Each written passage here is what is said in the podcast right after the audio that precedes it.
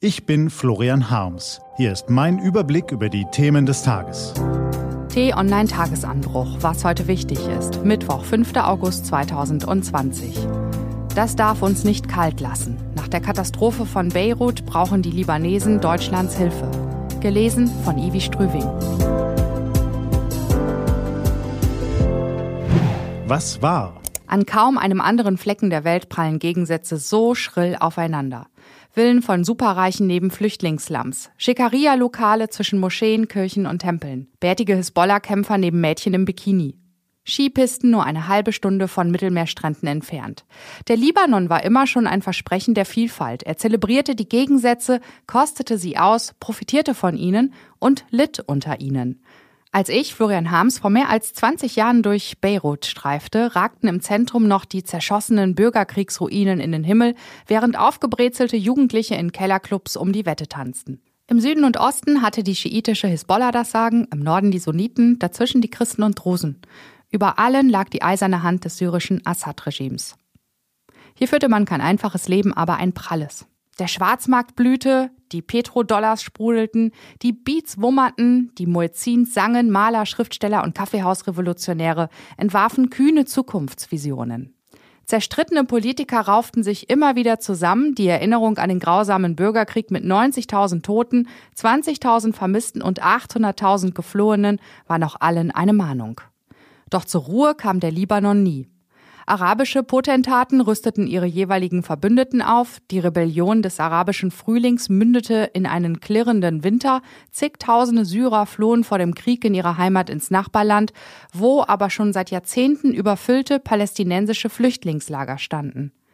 Binnen Monaten verwandelten sich ganze Stadtviertel in Elendsquartiere, das fragile politische Gleichgewicht geriet aus dem Lot. Richtig gefährlich wurde die Lage aber erst durch die Misswirtschaft der wechselnden Regierungen. Ob Marionetten der Syrer, der Saudis oder der Iraner, ein Kabinett schraubte die Staatsverschuldung höher als das andere. Wer ein Amt besaß, bediente sich nach Gutdünken aus dem Staatssäckel. Das Ergebnis ist ein Desaster. Die Inflation galoppiert, jeder vierte Bürger ist arbeitslos, ein Drittel aller Libanesen ist in Armut gestürzt. Der Staat ist de facto pleite. Als der milliardenschwere Ministerpräsident Sahat al-Hariri die Steuern erhöhen wollte, gingen zigtausende auf die Straße und forderten Gerechtigkeit, Schluss mit Fusch und Korruption, eine Zukunft für sich und ihre Kinder. Die Antwort der Regierenden war ein Offenbarungseid. Kungelei, Vetternwirtschaft, Missmanagement und religiöse Ideologie verhindern bis heute jede Reform.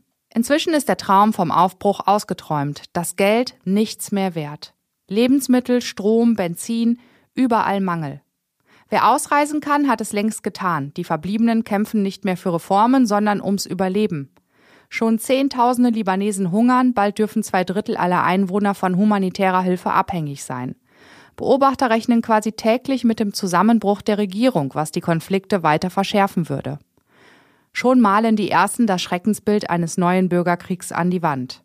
All das sollte man wissen, um erahnen zu können, wie heftig die gestrigen Explosionen das gebeutelte Land getroffen haben.